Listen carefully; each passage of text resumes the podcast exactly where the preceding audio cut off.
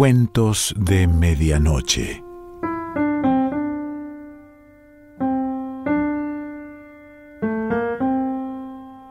El cuento de hoy se titula El Sur y pertenece a Jorge Luis Borges.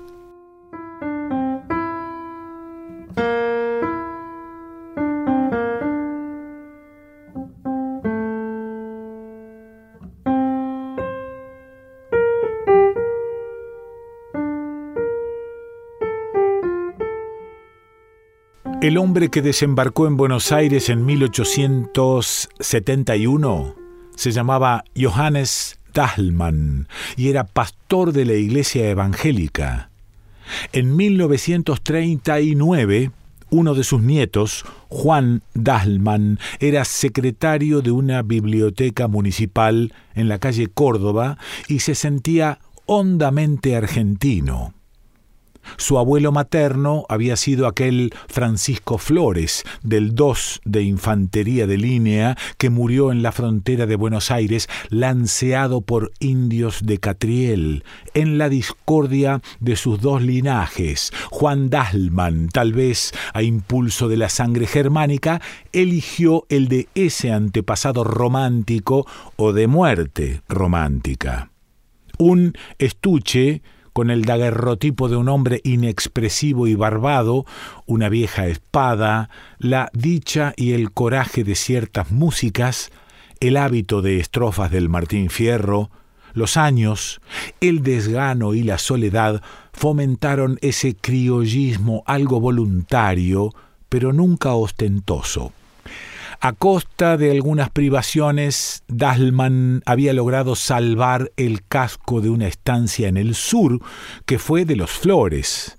Una de las costumbres de su memoria era la imagen de los eucaliptos balsámicos y de la larga casa rosada, que alguna vez fue carmesí. Las tareas, y acaso la indolencia, lo retenían en la ciudad.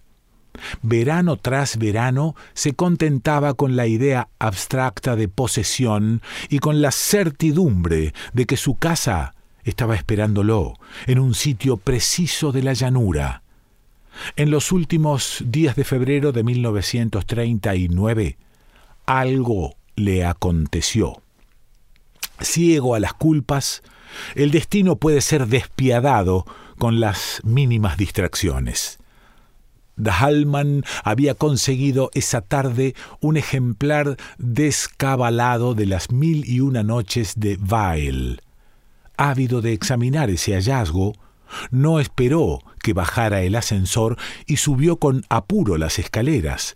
Algo en la oscuridad le rozó la frente. ¿Un murciélago?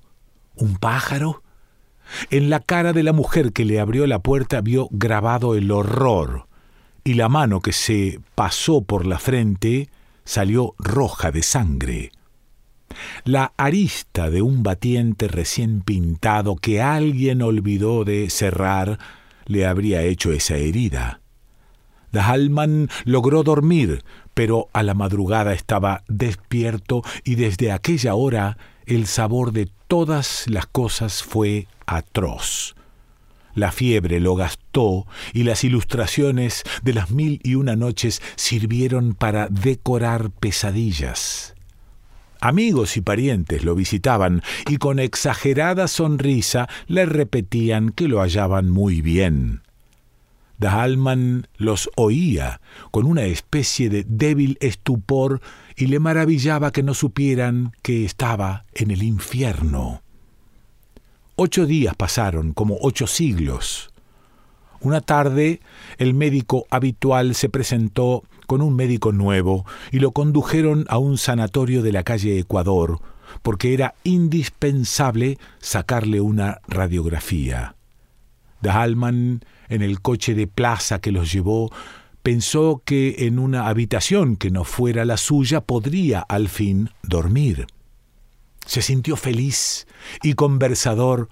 En cuanto llegó, lo desvistieron, le raparon la cabeza, lo sujetaron con metales a una camilla, lo iluminaron hasta la ceguera y el vértigo, lo auscultaron y un hombre enmascarado le clavó una aguja en el brazo.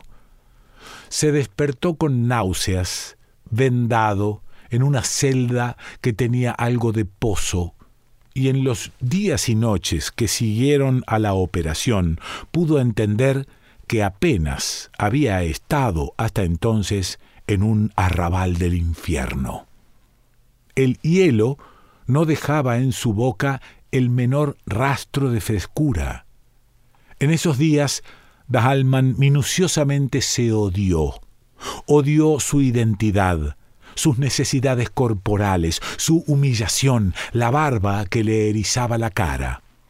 Sufrió con estoicismo las curaciones, que eran muy dolorosas, pero cuando el cirujano le dijo que había estado a punto de morir de una septicemia, Dahalman se echó a llorar condolido de su destino. Las miserias físicas y la incesante previsión de las malas noches no le habían dejado pensar en algo tan abstracto como la muerte.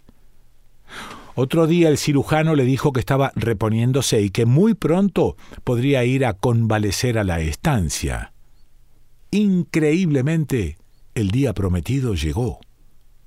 A la realidad le gustan las simetrías y los leves anacronismos.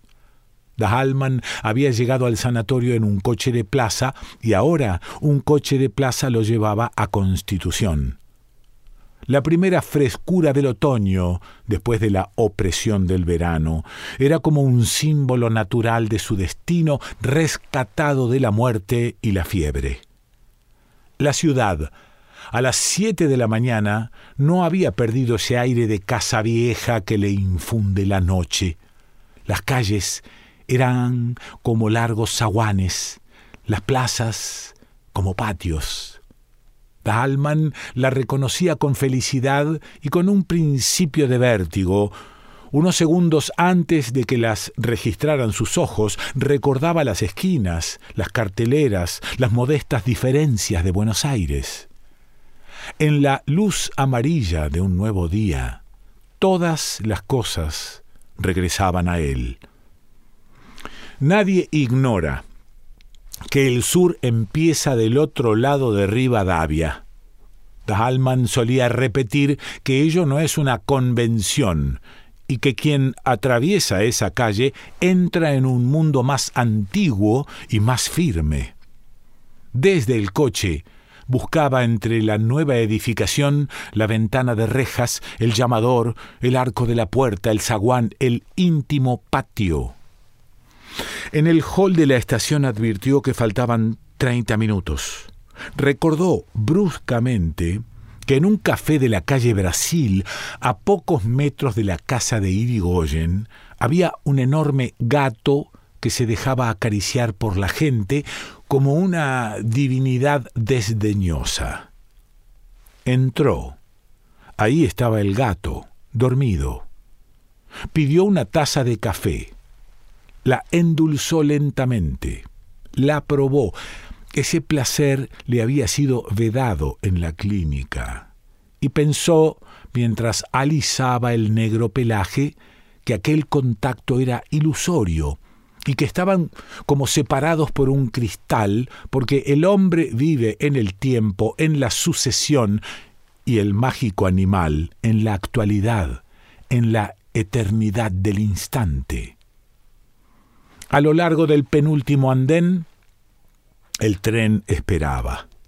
Dalman recorrió los vagones y dio con uno casi vacío. Acomodó en la red la valija, cuando los coches arrancaron, la abrió y sacó, tras alguna vacilación, el primer tomo de las mil y una noches. Viajar con este libro tan vinculado a la historia de su desdicha era una afirmación de que esa desdicha había sido anulada y un desafío alegre y secreto a las frustradas fuerzas del mal. A los lados del tren, la ciudad se desgarraba en suburbios.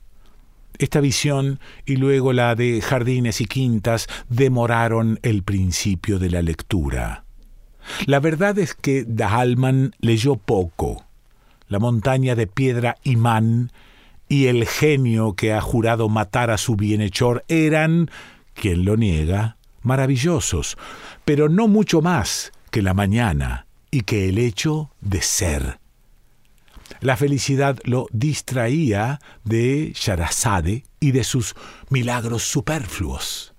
Dahalman cerraba el libro y se dejaba simplemente vivir. El almuerzo, con el caldo servido en botes de metal reluciente como en los ya remotos veraneos de la niñez, fue otro goce tranquilo y agradecido.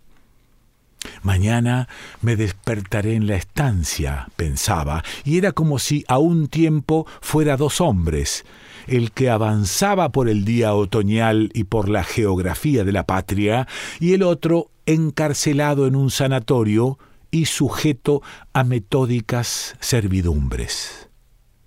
Vio casas de ladrillo sin revocar, esquinadas y largas, infinitamente mirando pasar los trenes, vio jinetes en los terrosos caminos, vio zanjas y lagunas y hacienda, vio largas nubes luminosas que parecían de mármol, y todas estas cosas eran casuales, como sueños de la llanura.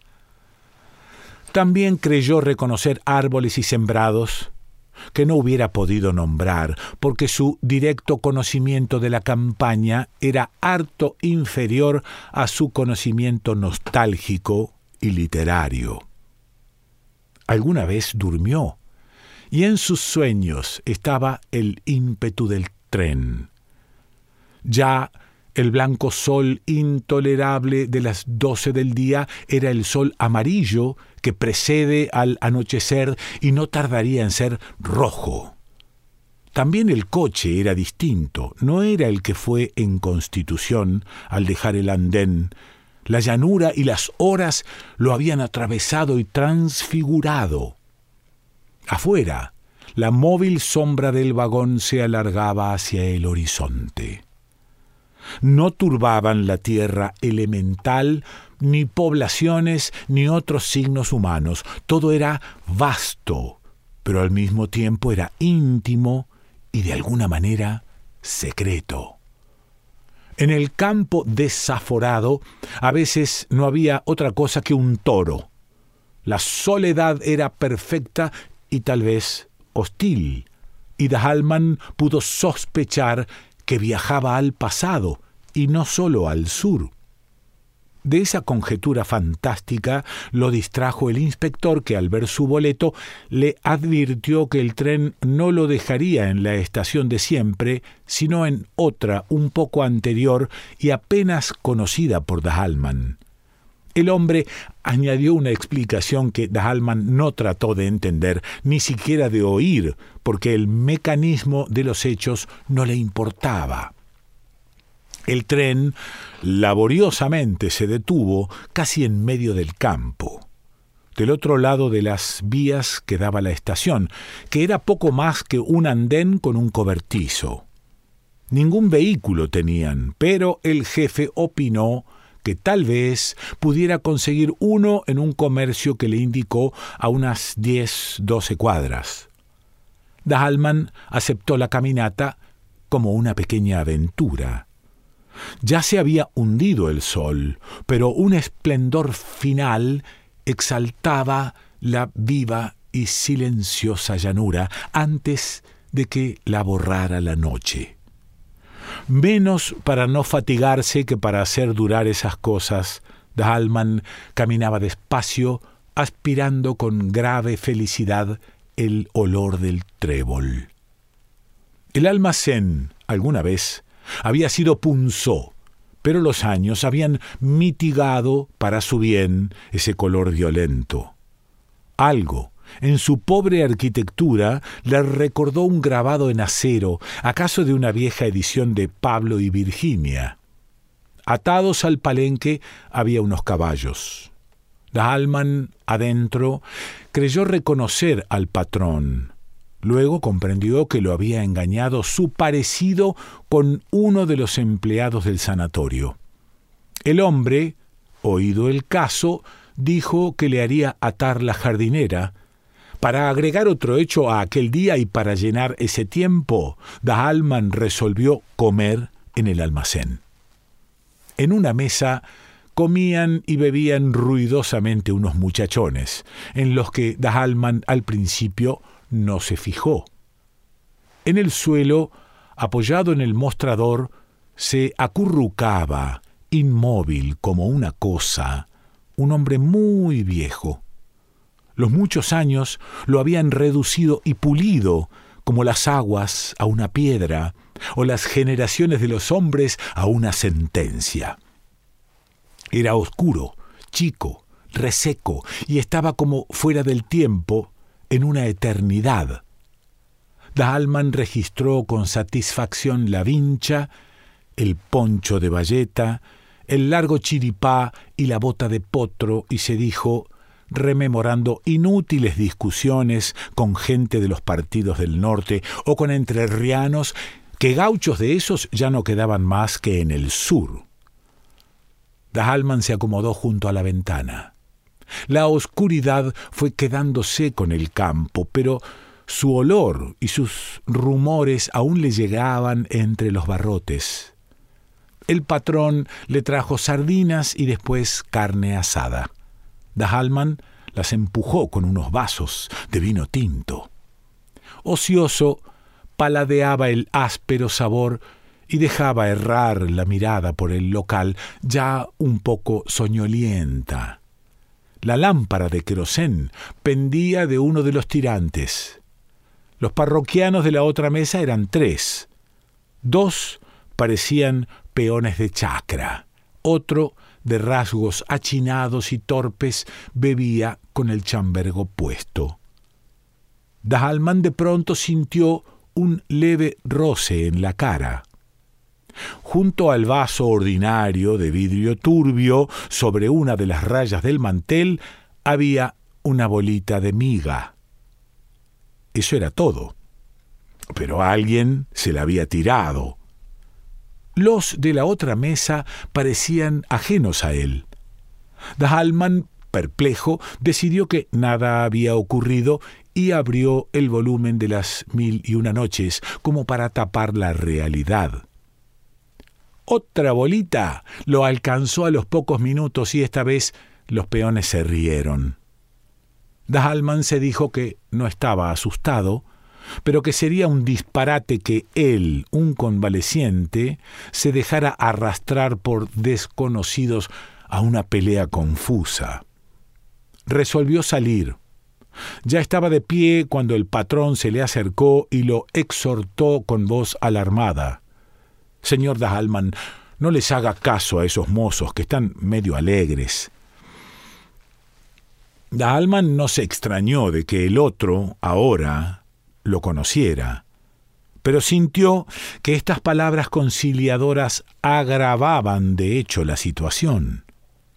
Antes, la provocación de los peones era a una cara accidental, casi a nadie. Ahora iba contra él y contra su nombre, y lo sabrían los vecinos.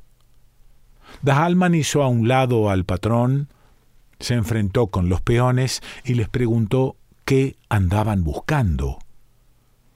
El compadrito de la cara achinada se paró, tambaleándose. A un paso de Juan Dahalman lo injurió a gritos, como si estuviera muy lejos. Jugaba a exagerar su borrachera y esa exageración era otra ferocidad y una burla. Entre malas palabras y obscenidades tiró al aire un largo cuchillo, lo siguió con los ojos, lo barajó e invitó a Dahalman a pelear. El patrón objetó con trémula voz que Dahalman estaba desarmado. En ese punto, algo imprevisible ocurrió. Desde un rincón el viejo gaucho estático en el que Dahalman vio una cifra del sur, del sur que era suyo, le tiró una daga desnuda que vino a caer a sus pies. Era como si el sur hubiera resuelto que Dahalman aceptara el duelo.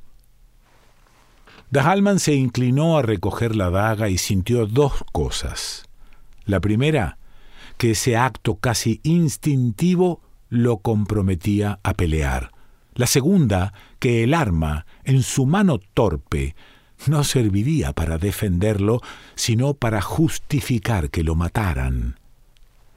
Alguna vez había jugado con un puñal, como todos los hombres, pero su esgrima no pasaba de una noción de que los golpes deben ir hacia arriba y con el filo para adentro. No hubieran permitido en el sanatorio que me pasaran estas cosas, pensó. Vamos saliendo, dijo el otro. Salieron. Y si en Dahalman no había esperanza, tampoco había temor. Sintió, al atravesar el umbral, que morir en una pelea a cuchillo, a cielo abierto y acometiendo, hubiera sido una liberación para él, una felicidad y una fiesta en la primera noche del sanatorio, cuando le clavaron la aguja. Sintió que si él entonces hubiera podido elegir o soñar su muerte, esta es la muerte que hubiera elegido o soñado.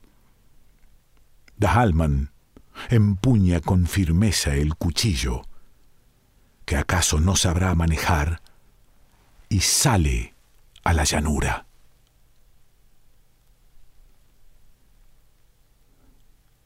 Jorge Luis Borges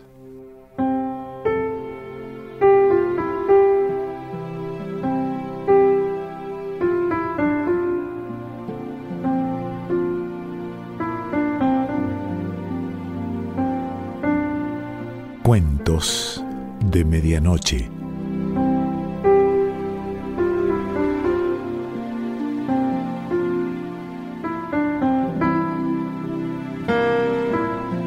Selección Pancho Mondino.